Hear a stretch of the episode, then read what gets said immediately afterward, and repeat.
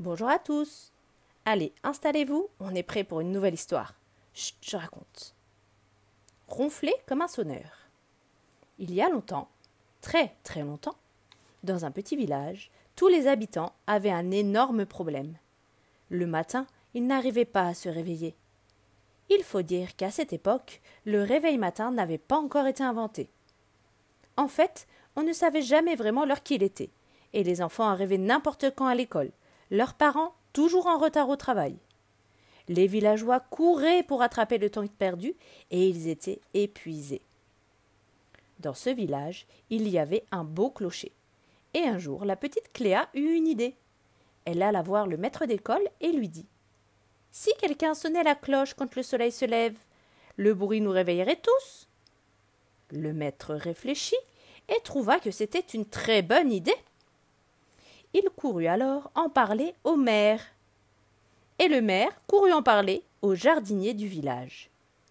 Hum, ça vous dirait de sonner la cloche? demanda-t-il. Si ça vous fait plaisir, pourquoi pas? Non, non, je veux dire euh, tous les matins. De cette façon, tout le monde se réveillerait à l'heure. D'accord, mais à quelle heure? Ben, disons quand le soleil se lève. Et le jardinier accepta. Le soir, le jardinier s'installa dans le clocher, sur une chaise, et veilla toute la nuit pour ne pas manquer le moment où le soleil se lèverait. Heureusement, un hibou lui tenait compagnie, et pour rester éveillé, le jardinier lui raconta plein d'histoires, qui commençaient toujours par Il était une fois. Dès les premiers rayons du soleil, il tira de toutes ses forces sur la corde qui, actionnait la cloche, et son tintement réveilla le village. Ce jour-là, les enfants arrivèrent tous en même temps à l'école, et le maître fut ravi. Le maire également. Le jardinier, lui, était bien fatigué.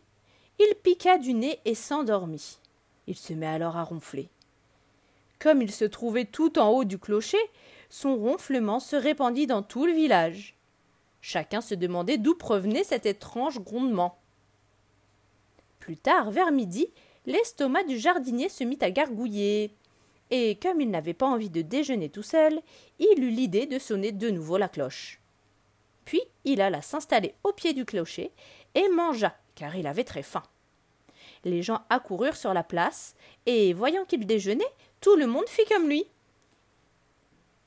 Après ce bon repas, le jardinier se rendormit et se remit à ronfler. À ronfler très fort. Non, non, encore plus fort. Et bien plus fort encore. Voilà, comme ça. Alors chacun comprit d'où provenait cet étrange grondement. Le jardinier ronflait si fort que cela fit bien rigoler les enfants. Le soleil déclinait dans le ciel. Alors le jardinier sonna une dernière fois la cloche. Les enfants rentrèrent de l'école, les parents rentrèrent de leur travail. Et pour la première fois, la journée des villageois avait été bien organisée. Tout le monde alla féliciter la petite Cléa pour son idée. Le maire nomma officiellement le jardinier sonneur de cloche. Grâce à lui, désormais, les villageois se lèveraient et se coucheraient à la même heure, et personne ne serait plus fatigué. Sauf lui, car il veillait toute la nuit avec son ami le hibou. Le matin, dès que les gens partaient travailler, le sonneur s'endormait profondément, et il ronflait si fort, si fort, que même le hibou ne trouvait plus le sommeil. On entendait son ronflement dans tout le village, et cela faisait toujours rire les enfants, les grands aussi. Depuis ce jour, quand on ronfle très fort, on dit qu'on ronfle comme un sonneur. Maintenant, tu sais pourquoi? Vous connaissez des gens qui ronflent comme des sonneurs? Moi, j'en connais un. Et de taille. Allez, bonne journée à tous, à bientôt.